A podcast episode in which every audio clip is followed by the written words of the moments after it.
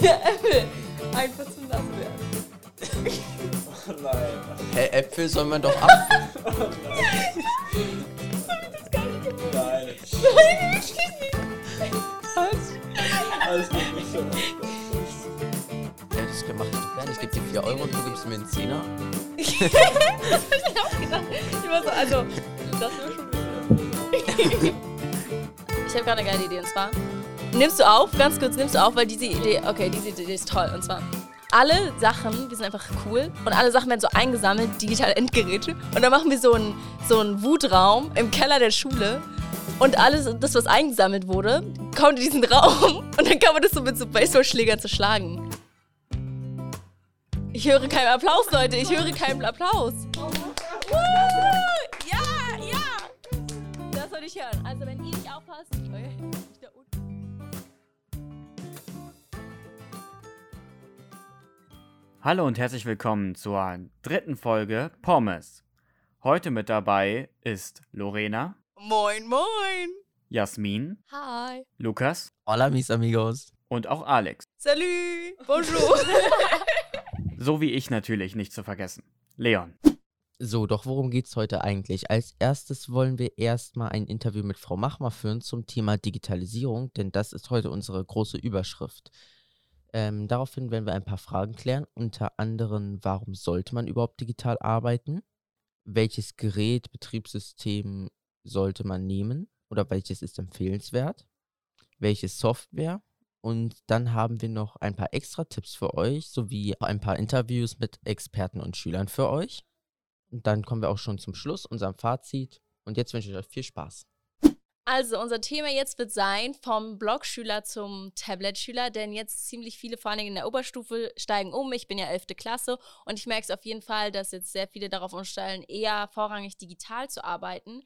Denn zum Beispiel in der Oberstufe ist es ja auch ähm, mehr weiter verbreitet und ist auch von den Lehrern, sag ich mal, mehr anerkannt. Wie gesagt, in der Hausordnung steht, dass man auch in der, schon in der 9. und 10. Klasse rein theoretisch digital bzw. auf Laptops und Tablets arbeiten darf. Man muss halt wirklich aber aktiver noch jeden einzelnen Lehrer fragen, ob es für die okay ist.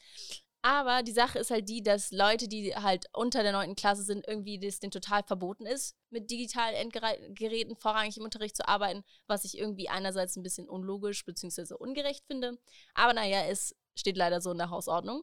Die Frage, die wir uns jetzt nämlich stellen, ist, ob ich überhaupt digital arbeiten sollte. Das frage ich mich persönlich vorrangig, weil ich momentan immer noch analog bin. Und wir sind nämlich natürlich auch ein toller Podcast, deswegen haben wir auch uns für unsere Schüler interessiert und ein paar Umfragen auf dem Schulhof ähm, gemacht. Und zwar einerseits sollten sich die Leute erstmal vorstellen. Ja, hallo, äh, ich bin Joanna Buchholz aus der Q1. Hallo, ich bin Anton aus der 10E. Äh, hallo, ich bin Milena aus der Q1. Hallo, mein Name ist Lenny, ich komme aus der 8C. Ich bin der Emily aus der 10a. Hallo, ich bin Virginia aus der Q1.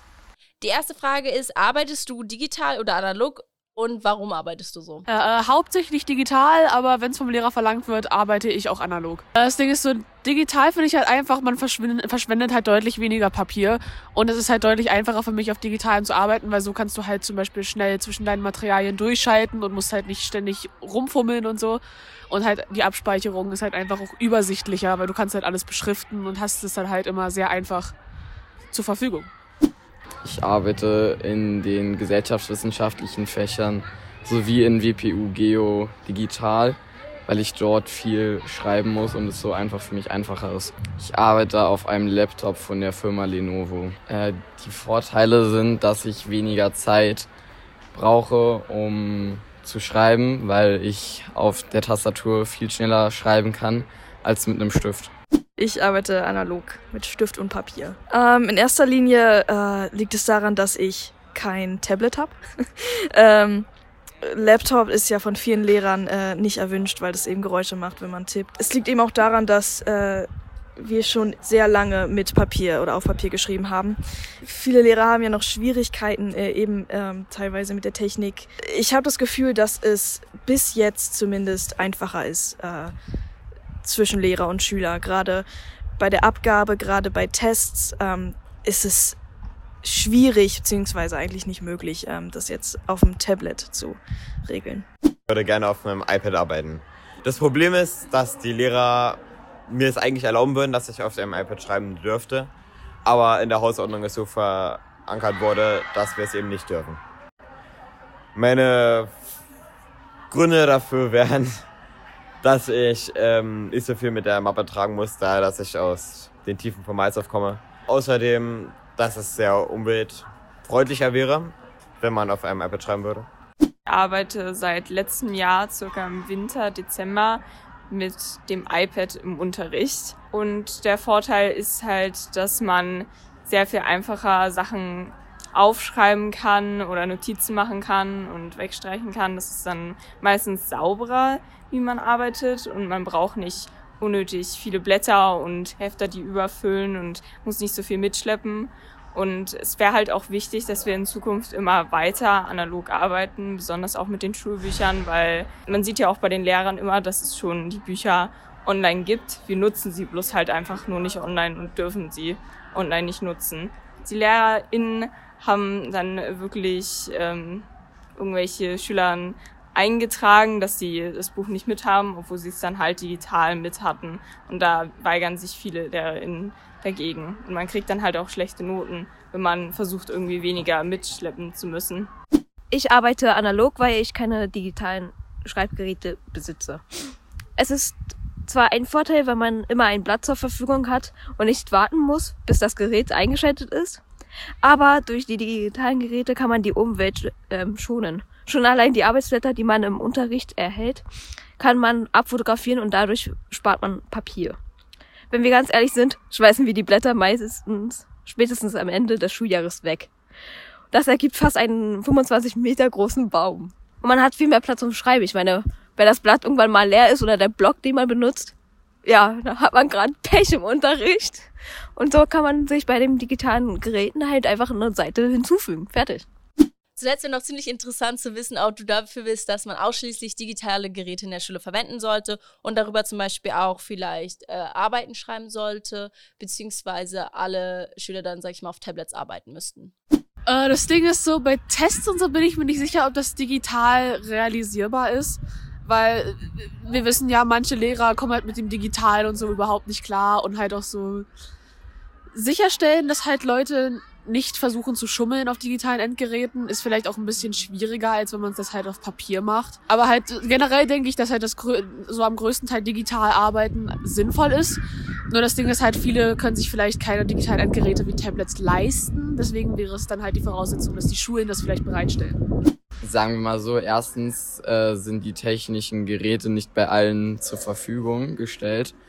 Zweitens, sollte das so sein, ähm, müsste man das vom Senat beantragen. Also von daher ist der Aufwand so groß, dass es nicht dazu kommen wird. Und zweitens, ähm, wie gesagt, arbeite ich nur in den Fächern da mit dem Laptop, weil ich da viel schreibe. Ansonsten alles andere mache ich auch noch auf einem Papier oder auf den ausgeteilten Arbeitsblättern. Ausschließlich ähm, jetzt gerade in der Gegenwart auf keinen Fall, weil es eben ich, die meisten Schüler haben nicht die Mittel ähm, für so etwas. Ähm, in der Zukunft, denke ich, äh, wird es mit der Zeit dazu kommen. Irgendwann werden wir alle digital arbeiten. Aber jetzt gerade, ähm, auch nicht nächstes Jahr, wird es eben nicht möglich sein. Ja, finde ich schon, denn es ist auf jeden Fall papiersparend. Ähm, und der Zeitaufwand ist auf jeden Fall geringer. Nein. Weil allein durch den Online-Test etc. kann man schon allein da schummeln. Aber nicht jeder kann vielleicht digitale Geräte benutzen, weil es vielleicht einem am Geld fehlt oder so. Man sollte es sich selbst entscheiden können. Im Folgenden werdet ihr ein Interview mit Leon und Frau Machmer hören. Ich bin Frau Machmer und unterrichte am Melanchthon-Gymnasium in Berlin Informatik und Mathematik und betreue auch nebenbei als sogenannte IT-Betreuerin die schuleigene IT. Wie würden Sie sich das System an der Schule gerne wünschen, wenn es keine bürokratischen Hindernisse geben würde? Hm, ich würde mir ansonsten wünschen, dass Schulen, wenn es jetzt zum Beispiel um den Digitalpakt geht, äh, selber mehr entscheiden könnten, was sie haben möchten und wie sie es haben möchten. Dass zum Beispiel ähm, nicht vorgeschrieben wird, ja, jeder Raum muss jetzt vier Doppeldosen Netzwerk bekommen und das kostet dann insgesamt eine halbe Million Euro und dafür können wir andere Dinge, die wir vielleicht äh, dringend benötigen, eben nicht anschaffen. Denken Sie, die Lehrer an unserer Schule sind momentan auf dem neuesten Stand? Ich denke, dass äh, viel, also dass grundlegend die meisten Lehrer ganz gut mit digitaler Technik zurechtkommen. Natürlich jüngere Lehrer vielleicht noch äh, flexibler sind als etwas ältere. Natürlich gibt's immer wieder die Fälle, dass man sagt, hier tritt ein Fehler auf. Ja, der Fehler sitzt 70 Zentimeter vorm Bildschirm. Aber so Programme benutzen, um also jetzt den Unterricht zu gestalten, das, was wir jetzt meistens hier benutzen, Active Inspire, ist im Großen und Ganzen schon okay, denke ich. Ähm, und damit sind auch alle vertraut, würde ich mal sagen. Was denken Sie, wie lange dauert es noch, bis wir irgendwann in der ganzen Schule WLAN vorhanden haben? Ähm, ich habe jetzt so gehört, dass die Baustelle, von der ich schon sprach, also die auch die vielen Netzwerkdosen bringen wird, die wahrscheinlich keiner braucht, äh, dass also vielleicht, denke ich mal, in einem Jahr äh, WLAN vorhanden sein wird. Hoffe ich mal. Denken Sie, ist es allgemein gut, dass Schüler ihre digitalen Endgeräte zum Unterricht mitbringen können und damit im Unterricht arbeiten dürfen? Also ich finde es einfach zurzeit ist, ähm, ist halt Realität so. Es wird auch an den Unis so gehandhabt oder in Ausbildungseinrichtungen. Insofern finde ich es gut, dass es ab Klasse 9 erlaubt werden soll. Und wer damit gut klarkommt, ja klar, warum soll der das nicht machen? Ähm, ich bin dagegen, dass wenn jetzt nur Tafelbilder noch, nur noch fotografiert werden, ja, also man sollte dann selber schon kreativ werden. Hm, ich finde es auch nicht gut, wenn zum Beispiel im Alltag mit den Geräten dann irgendwie Personen gefilmt werden und dann Dinge ins Netz kommen, die da nicht sein sollten. Die Gefahr besteht natürlich auch. Äh, wenn man es als Arbeitsgerät benutzt, ja, ist schon in Ordnung, ist einfach heutzutage irgendwie Realität. Und wie sind momentan die Regelungen für digitale Endgeräte an Schulen? Ähm, ja, wir haben das ja gerade in der Schulkonferenz beschlossen und da wurde ja eben beschlossen, ab Klasse 9 soll es erlaubt sein. Es sei denn, jemand kommt vielleicht damit auch nicht klar und es wird bemerkt, der ist dann vielleicht mehr mit dem Gerät beschäftigt als mit dem Unterricht. Ähm, und in der Oberstufe äh, generell auch sowieso. Tests und Klausuren müssen natürlich weiter irgendwie händisch geschrieben werden. Finde ich auch in Ordnung weil da könnte man auch, sage ich mal, ja, unbemerkt Vorteile haben durch zum Beispiel Internetzugang, was man ja nicht ausschließen kann. Ja, so sind die Regelungen. Also eigentlich erlaubt ab Klasse 9, wenn nicht äh, konkrete Einwände bestehen. Gibt es genauere Regeln für den Umgang mit den digitalen Endgeräten? Nee. Also es stand zwar, es steht zwar in der Hausordnung oder in der Nutzungsordnung für digitale Endgeräte, dass es äh, nicht gestattet ist, Personen zu filmen. Das hat ja auch was mit Datenschutz und mit Recht am eigenen Bild zu tun. Ähm, das mit dem Tafelfotografieren steht nicht so direkt in der Nutzungsordnung. Aber ich persönlich finde es eigentlich auch nicht gut, äh, wenn Tafelbilder fotografiert werden, weil da fängt eine Ungleichbehandlung an, ja. Die einen können das machen, die anderen, die jetzt kein Gerät bei haben, nicht. Und wenn ich möchte, dass den Schülern was zugänglich gemacht wird, dann kann ich das ja hochladen auf die Lernplattform, ja. Und da würde ich es jetzt auch nicht fair finden, wenn die einen das Tafelbild immer ständig nur fotografieren und die anderen müssen es schnell abschreiben. Was halten Sie davon, dass vielleicht zukünftig alle Schüler in der Schule mit digitalen Endgeräten arbeiten? Diesen Versuch mit Laptop-Klassen oder Tablet-Klassen gibt man übrigens in Amerika wieder immer mehr auf. So, es gibt ja Schulen auch hier bei uns in der Gegend, wo eben jeder ein Gerät hat. Ähm, oft aber eben oder hauptsächlich auch finanziert durch die Eltern. Die Schule selber könnte im Moment finanziell das gar nicht stemmen, dass jedem Schüler ein Gerät zur Verfügung gestellt wird. Ich finde es auch wirklich gut, wie es jetzt geregelt ist, dass zum Beispiel gesagt wird, bis zur Klasse 8 sollen bitte die Schüler und Schülerinnen auch noch möglichst händisch schreiben, also auch wirklich noch mit der Hand schreiben und ihre Aufzeichnungen führen. Und danach kann man halt darüber nachdenken.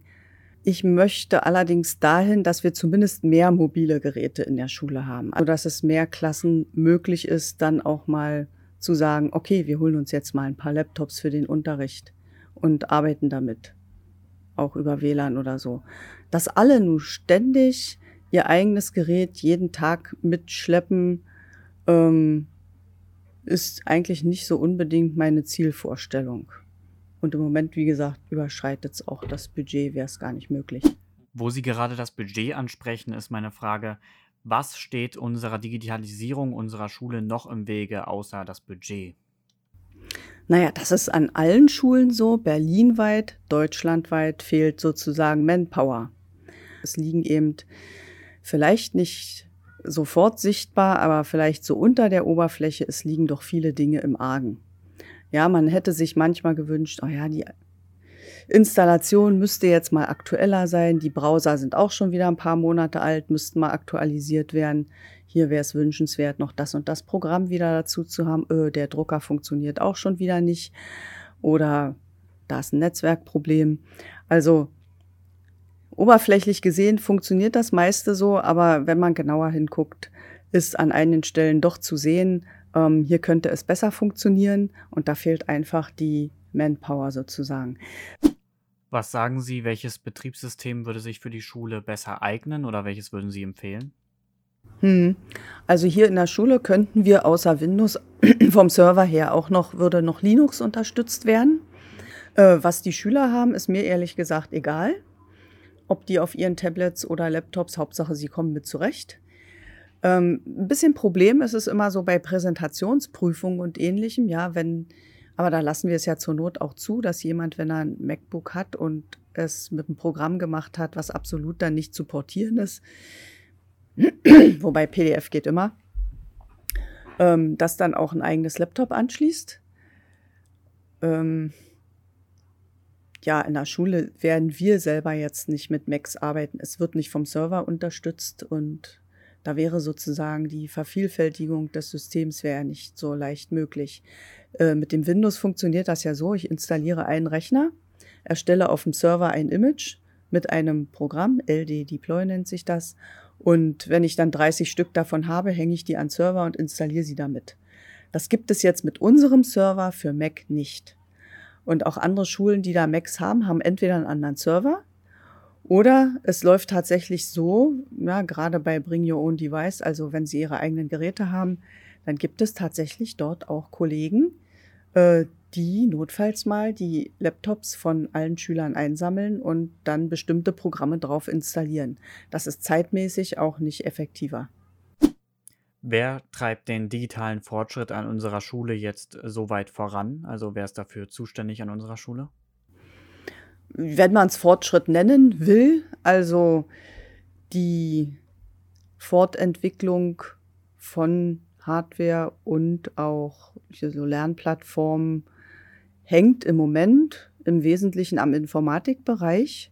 Es gibt noch einige andere, die sich beteiligen, zum Beispiel Webuntes, da engagiert sich Herr Knoppig als Oberstufenkoordinator mit.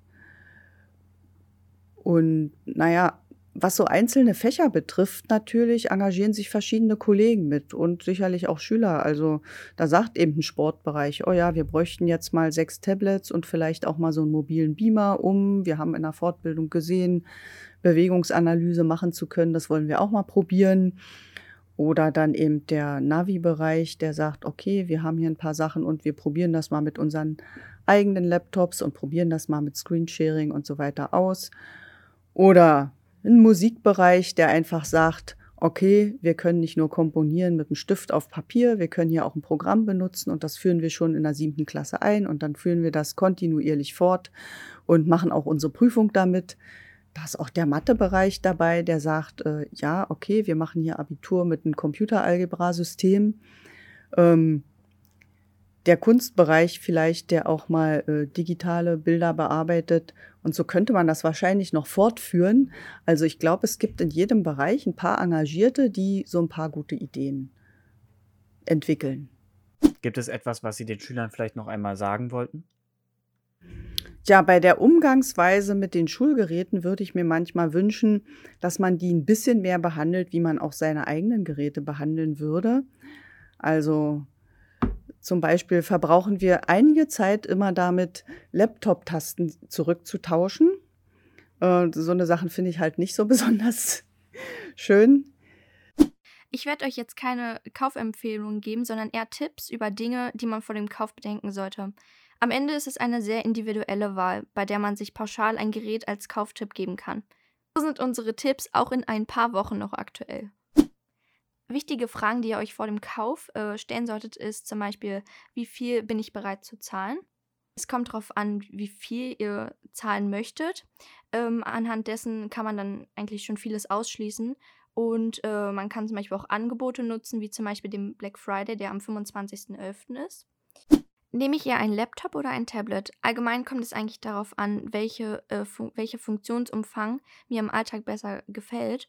Zum Beispiel brauche ich Tablet-Features wie das Schreiben mit dem Stift oder tippe ich eh viel lieber auf der Tastatur. Welche Software will ich nutzen? Ist sie auf dem Gerät nutzbar? Wo wir auch gleich bei unserem nächsten Thema sind, und zwar welches Betriebssystem soll ich nehmen? Wenn ihr euch einen Laptop zulegt, gibt es dort die Betriebssysteme macOS oder Windows. Bei einem Tablet sind es iPadOS oder Android. Eine wichtige Anmerkung ist, iPadOS hat viele dedizierte native Apps, das heißt, dass es extra für das Gerät angepasst ist, während Android viele Handy-Apps einfach hochskaliert, sodass die Softwareerfahrung dort meistens nicht so gut ist. iPadOS hat außerdem längeren Software-Support, was Updates angeht. Welche zusätzlichen Kosten fallen auf mich zu? Beim Laptop sind es weniger Zusatzkosten, da könnte man sich noch die, also da holt man sich noch die Software und den Adapter. Beim Tablet sind es dahingehend mehr Zusatzkosten, wenn man sich zusätzlich noch eine Software, eine Tastatur, einen Stift und einen Adapter kaufen kann. Beim Apple Originalzubehör kann der Preis sich stark steigern. Wenn man zum Beispiel einen Pencil oder eine Tastatur haben möchte, sind es schon einige hundert Euro mehr, die man zahlen muss. Wie lange werde ich das Gerät benutzen? Im Studium kommt man um einen Laptop kaum herum. Wenn man also in der Oberstufe ist, kann ein guter Laptop mehr Sinn machen, wenn man sich nicht bald ein zweites Gerät anschaffen möchte. Auf die Frage, was sind Vor- und Nachteile an Betriebssystemen? iOS zum Beispiel hat eine angenehme Benutzeroberfläche und ist vorbildlich im Bereich Datenschutz, hat zum Beispiel eine Zwei-Fakten-Authentifizierung. Alte Geräte lassen sich durch Updates lange auf dem aktuellen Stand halten. Nachteile sind dadurch aber auch der hohe Preis. Die Vielfalt an Apps ist eingeschränkt und iOS ist nicht mit allen anderen Betriebssystemen kompatibel. Android hingegen hat eine große Vielfalt im Bereich Apps. Einmal Spiel-Apps, aber auch Apps, die man in der Schule verwenden kann. Da das Android-Betriebssystem von verschiedenen Firmen verwendet wird, hat es eine hohe Flexibilität und eine größere Geräteauswahl und ist dadurch günstiger. Nachteile sind größere Sicherheitslücken und da es so viele Apps gibt, gibt es auch immer welche, die nicht miteinander harmonieren. Also ich sitze hier gerade mit zwei äh, Personen, die digital arbeiten und ich arbeite aber analog, also noch wie ziemlich altmodisch halt mit Stift und Papier. Und deswegen würde mich mal so interessieren, erstmal, wer ihr seid. Ich bin Anik und ich bin aus der Q3. Ich habe gerade den Leistungsinformatik und ich habe vor circa anderthalb bis zwei Monaten angefangen, digital zu arbeiten. Hi, ich bin Alex. Ich bin auch als Anik Informatik-Leistungskurs und ich habe, ich weiß nicht, wann ich angefangen habe, ich glaube, so um Corona herum habe ich so ein bisschen digitaler umgestiegen. Also so wahrscheinlich auf dem Wechsel in die Oberstufe bin ich digitaler unterwegs gewesen.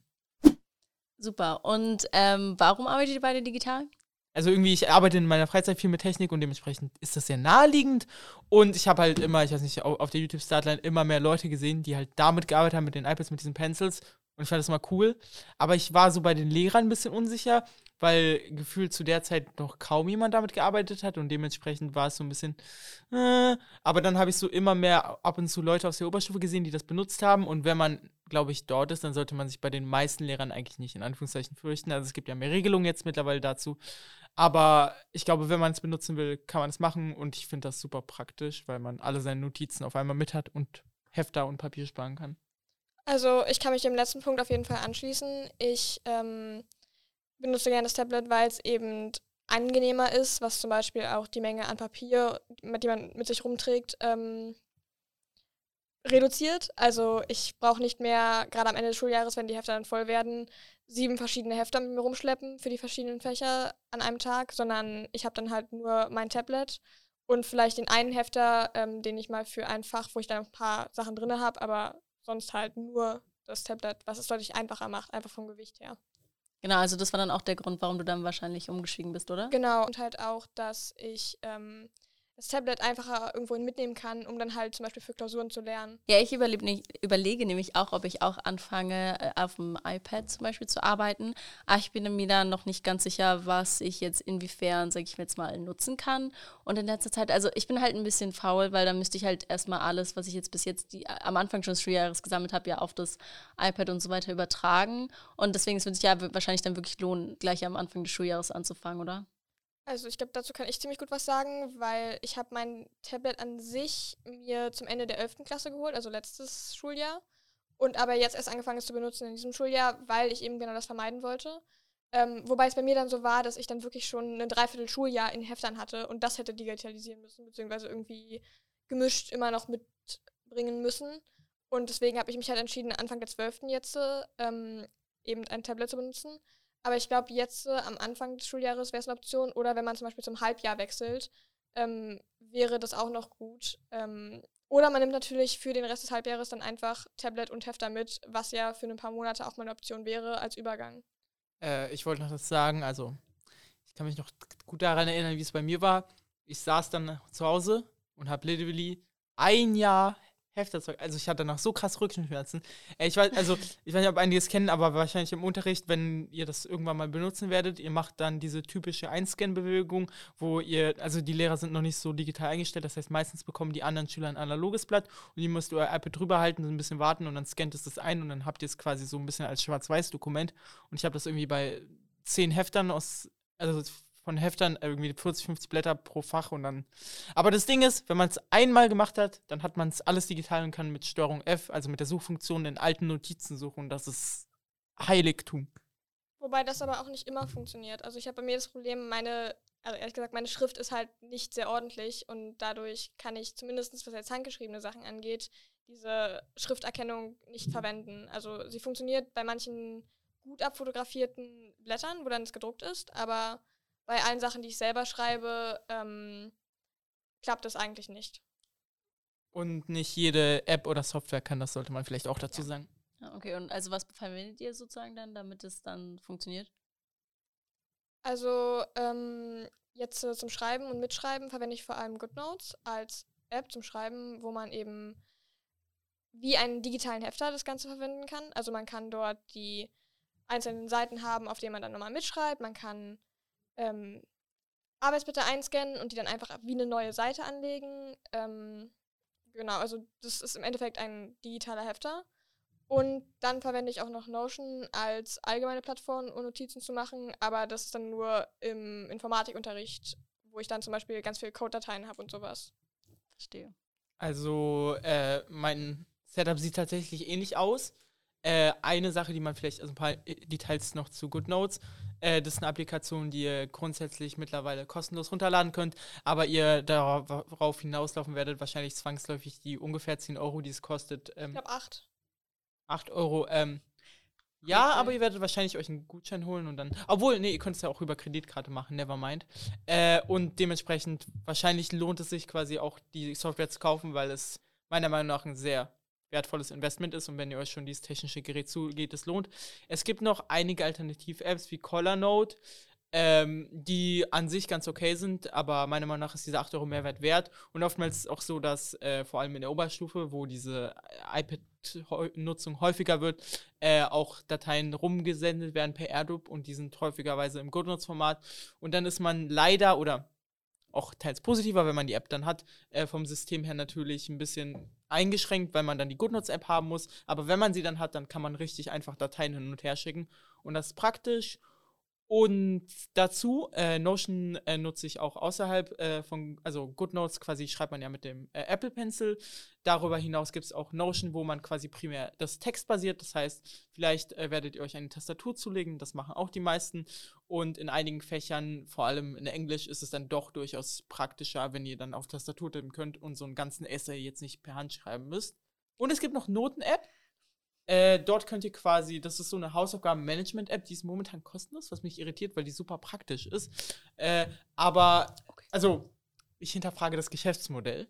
Äh, aber darüber hinaus äh, könnt ihr dort alles eintragen, eure Noten und das ist zum Management super. Genau. Ich hoffe, das hat deine Frage gut beantwortet. Ach so, ja, danke schön. Also ich denke, dass ich dann wirklich demnächst doch auf, vielleicht wahrscheinlich über die Ferien, weil da habe ich ja dann ein bisschen Zeit, nochmal alles zu übertragen, dann aufs iPad umsteigen werde und dann auch GoodNotes, heißt es so? Ja. Das ja, wäre die App werden. zum Okay. Mitschreiben mit ja, Stift. Genau. Ja, deswegen, das hört sich ziemlich praktisch an. Also ich denke, das ist auf jeden Fall besser, als wenn man dann mit, sag ich mal, per Hand mitschreibt. Obwohl ich das, denke ich, dann, dann eine, gro also man schreibt ja trotzdem dann per Hand mit, aber ich denke, es wird trotzdem eine ziemlich große Umstellung sein für mich, weil irgendwie, keine Ahnung, ich auch im Privaten jetzt nicht so viel digital arbeite jetzt noch so lange, deswegen ist es halt für mich dann auch eine große Änderung im privaten Bereich, muss ich sagen. Also ich kann es verstehen, dass es vielleicht erstmal befremdlich wirkt, aber ich würde sagen, dass man viele Sachen schon eher intuitiv wirklich macht. Also dieses Good Notes Design, natürlich muss man sich erstmal daran gewöhnen, wie das formatiert ist und wie man jetzt genau innerhalb der App arbeitet, wo man zum Beispiel die Stiftfarbe ä- ändert und all das. Aber im Endeffekt ist es trotzdem so, dass man sich sehr schnell daran gewöhnt. Die Frage ist erstmal, die wichtigste Frage ist, warum benutzt ihr Apple-Geräte?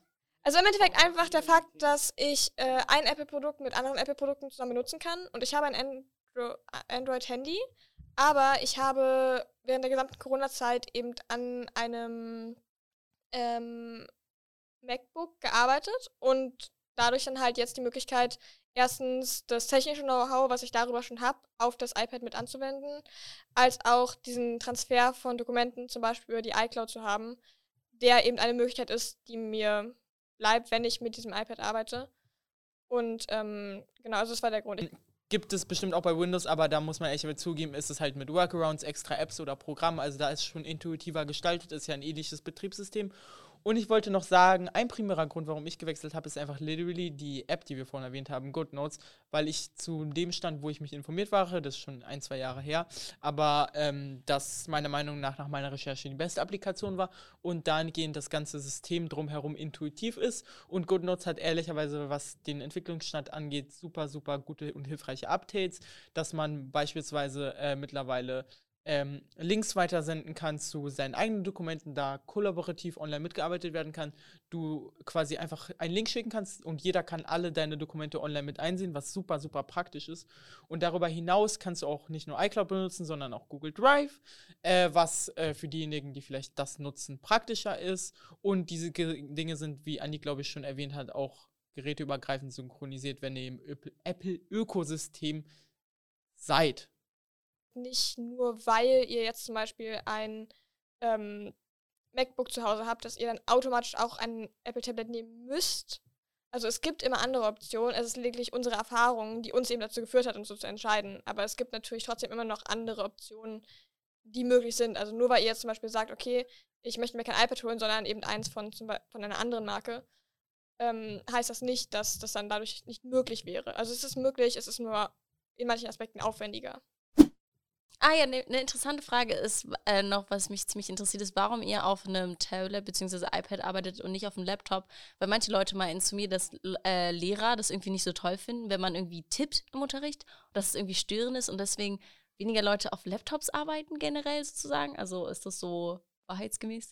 Also, ich glaube, ich verstehe, woher das kommt. Es ist so dieses, ja, wenn die Schüler schon kein Papier mehr benutzen, dann sollen sie wenigstens noch diese handschriftliche Art haben und dementsprechend mögen die es wahrscheinlich eher, wenn du dann auf dem äh, Bildschirm mit dem Stift da deine Hand bewegst.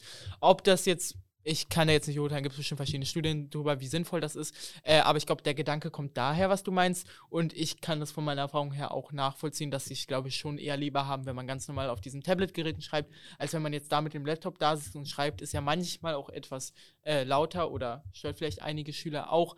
Aber in meiner Erfahrung ist es okay. Also ich habe selten den Fall erlebt, dass du auf einer Tastatur schreibst und der Lehrer das nicht möchte. Du profitierst ja auch davon, weil er es eher lesen kann. Ähm, was ich aber auch noch gerne anbringen wollte, ist, dass ähm, ich schon mehrfach das Argument gehört habe, dass wenn man einen Laptop hat, man sich so ein bisschen hinter diesem, sag ich mal, gerade stehenden Bildschirm versteckt. Also, dass dann halt ähm, Habe ich auch gehört. beschrieben wird, ja, dass dann die Kritik einfach war, ja, ähm, oder auch wenn man Tablets hat, die so einen schrägen Stand haben, dass dann gesagt wurde, ja, wenn ihr das so hinstellt und nicht einfach hinlegt wie ein Hefter, dann seid ihr halt so hinter dem Laptop oder dem Tablet und seid nicht mehr so, also wie eine Barriere, die aufgebaut ist zwischen okay, den also, Lehrern und den Schülern. Plus, wir könnten ja googeln.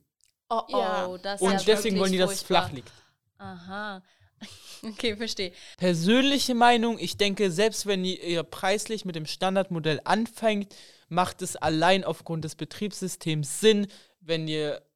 Also für die meisten Schüler macht es Sinn, ein iPad zu nutzen aufgrund des ganzen Ökosystems, meiner Meinung nach. Äh, einer der Nachteile, die natürlich besteht bei ähm, allgemeinen Apple-Produkten, ist, dass es schwieriger ist, im Nachhinein dann wieder zu wechseln zu Produkten auf anderen Betriebssystemen oder von anderen Herstellern im Allgemeinen. Ähm, das hat auch Herr Nope. gesagt, derjenige, der Englisch und Deutsch unterrichtet. Ah ja. Und er, er ähm, schreibt, also er arbeitet auch vorrangig auf dem iPad, soweit ich weiß, und er hat uns auch erzählt, dass er halt überlegt hat zu wechseln, aber dass es halt ziemlich schwierig ist und sehr aufwendig ist, sage ich jetzt mal. Aber weil es halt dann wirklich so, er meinte so, man muss dann so einen richtigen Cut machen und wirklich halt alles dann halt auf einmal irgendwie dann, sag ich mal, Ja, Apple, übertragen. Apple ist nicht umsonst eines Genau. der wertvollsten Unternehmen der Welt.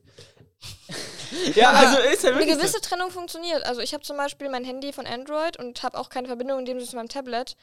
Aber ich habe bisher keine Probleme gehabt, von denen ich jetzt darüber irgendwas sagen würde. Also ich habe halt, wenn ich Dateien zwischen den Betriebssystemen tausche, Notion. Und ansonsten habe ich bisher noch nicht ein Problem damit gehabt. Ich glaube, das Problem fängt dann an, wenn du ein iPhone hättest und dann auf ein Android wechseln würdest. Genau. Ja, das wäre ein Problem. Aber dadurch, dass Genau, ich halt ihr braucht kein Android für ein. Android-Handy verwende trotzdem, beeinflusst es nicht ähm, meine Nutzung des Tablets. Ich hoffe, wir konnten uns euch einige Einblicke liefern zum iPad live an der Schule.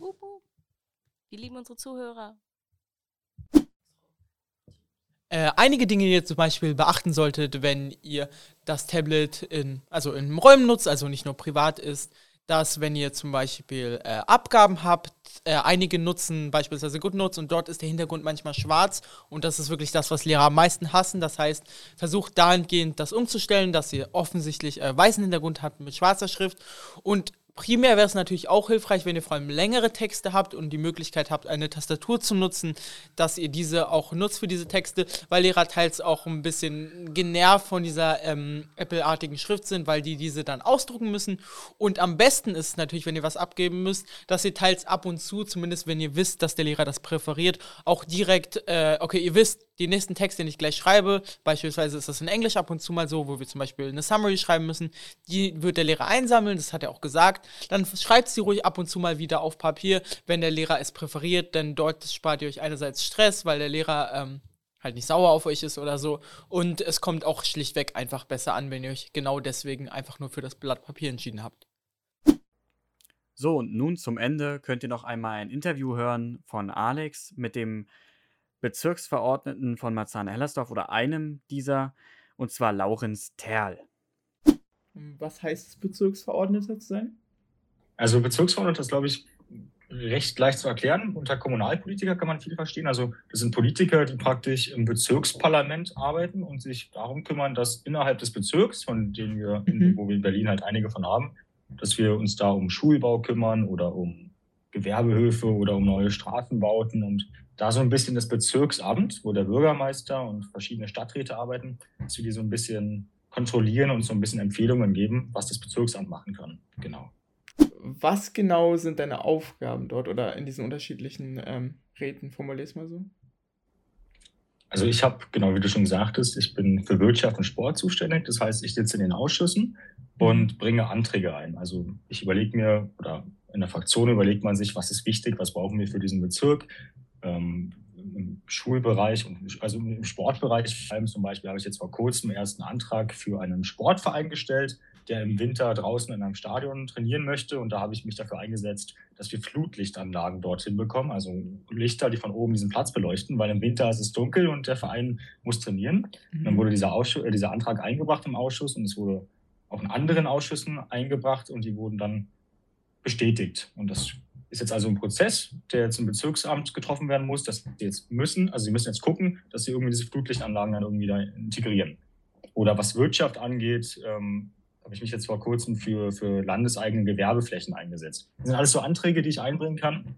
Das, das ist jetzt sehr theoretisch und klingt super bürokratisch.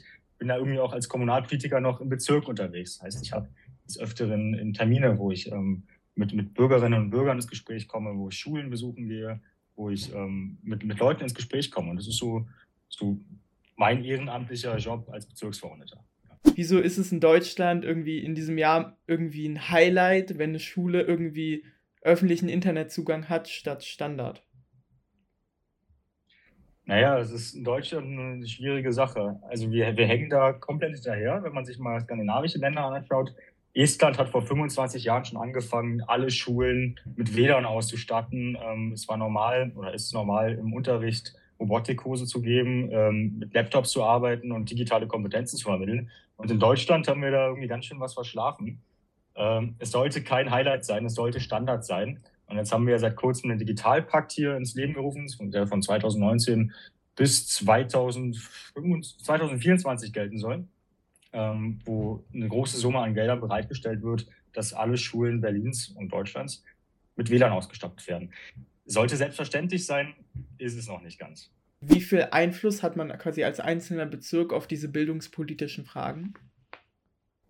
Im Bezirk leider weniger. Also so Sachen wie WLAN und Digitalisierung sind eigentlich eher Sachen vom Bund und Land. Und im Bezirk können wir halt gucken, dass, dass einzelne Maßnahmen halt wirklich vorangetrieben werden, dass die Schulen ans Internet kommen. Aber ansonsten können wir da weniger machen.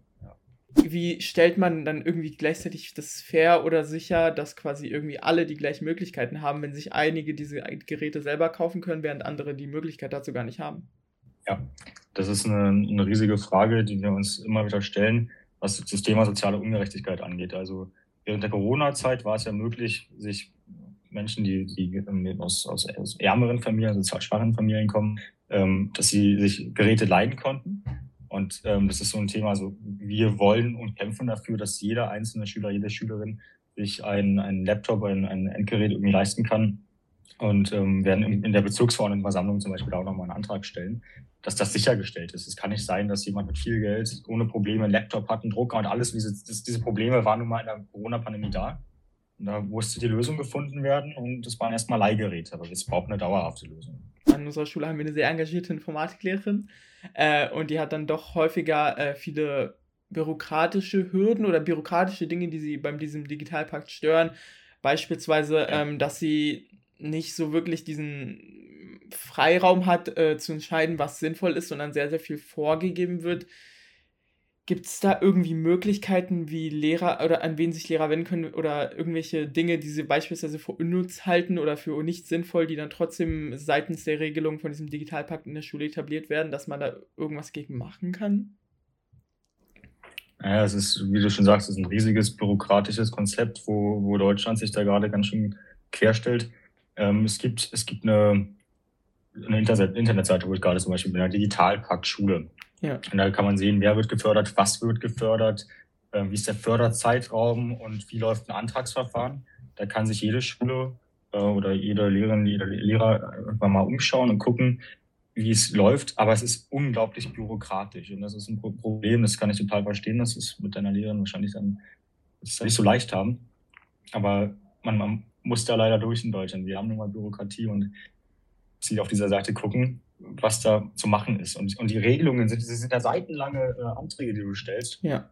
Es ist nicht leicht und da müssen wir leider irgendwie schauen, dass wir da durchkommen. Und das ist zumindest auch ein Anfang dieser Digitalpakt. Ne? Es, ist, sind, es sind Gelder in Höhe von äh, 257 Millionen Euro. Damit können wir schon mal ein bisschen was machen und es ist, es ist ein Anfang. Also du, du warst ja quasi auch, so wie ich es rausgehört habe, jetzt so, was GSV angeht und auch in höheren Instanzen, mhm. dass Schüler dahingehend auch irgendwie, also klar, es passiert jetzt sehr auf politischer Ebene, aber dahingehend auch irgendeine Einflussmöglichkeiten hat, haben, irgendwie, wo sie sich auch dahingehend engagieren oder involvieren können, wenn sie da bei dieser Thematik Interesse hätten? Es ist ähm, der, der Landes-, also GSV, ne, oder Stadtvertretung ja. allgemein, ist eigentlich eine super, super wichtige Sache, weil ansonsten das Problem besteht, dass irgendwelche sich viel zu, zu wichtig nehmenden PolitikerInnen und, ähm, und irgendwelche möchte gern äh, professionellen Menschen äh, sagen, hey, ihr braucht das und das und das und äh, das ist gut für euch. Aber um die Leute, um die es geht, nämlich die SchülerInnen, müssen ja auch gehört werden. Und dafür ist so eine Schülervertretung eine super gute Sache. Du kannst also in einer Schülervertretung bei euch in der Schule könnt ihr euch dafür einsetzen, dass ihr gehört werdet. Was braucht eure Schule? Äh, was mich jetzt noch interessiert hätte, wenn du sagst, quasi, ähm, die Schüler sollen sich engagieren und zusammenschließen äh, und das und das und das fordern. An wen genau sollen sie sich dabei richten? Also an welche Instanz jetzt? Wenn, wir- wenn die sagen, Also- ja. Im Bezirk habt ihr die Möglichkeit, als, als Schülervertretung erstmal grundlegende Forderungen zu stellen. Die könnt ihr dann Ja. in den Bezirksschülerausschuss einbringen. Es gibt jetzt auch ein Kinder- und Jugendparlament, was ich hier mitgegründet habe in dem Bezirk, was jetzt gerade in den Anfängen ist. Und die haben die Möglichkeit, sowohl sich an die Bezirksverordnetenversammlung zu wenden, haben da auch ähm, ein Rederecht vorgesehen, dass sie dann wirklich Förderungen einbringen können, oder vielleicht sogar ins Abgeordnetenhaus. Also man wird als junger Mensch, denkt man eigentlich immer nicht so gehört.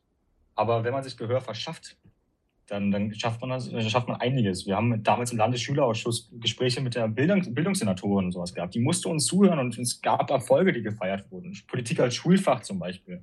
Das sind so, so Dinge, wenn man sich stark macht, dann, dann kann man als, als Schulgemeinschaft, als, als, als, als, als auch als junger Mensch einiges erreichen, wenn man dranbleibt. Und dabei könnt ihr auch unterstützt werden. Ne? Ich hoffe, ihr habt jetzt einen sehr guten Einblick in die verschiedenen Themenbereiche bekommen. Im Endeffekt muss ja jeder selbst entscheiden, ob er jetzt auf dem Blog oder auf dem Tablet arbeiten will und welche Apps beziehungsweise ob er Apple oder Android-Programme benutzt. Und ja, ich hoffe, ihr habt äh, Vorteile und Nachteile erfahren. Aber man darf nie vergessen, dass manche Leute äh, eben nicht die Möglichkeit haben, digital zu arbeiten, wie vorhin auch schon in den Interviews erwähnt wurde. Für manche äh, gibt es halt einfach nicht die Möglichkeit. Also kann man da zum Beispiel hoffen, dass da die Schule in irgendeiner nächster Zukunft halt irgendwie eingerätscht und ähm, Geräte zum Beispiel bereitgestellt werden könnten. Das wäre dann natürlich ein schöner Traum für die Zukunft an einer weiterführenden, gleichberechtigten Schule.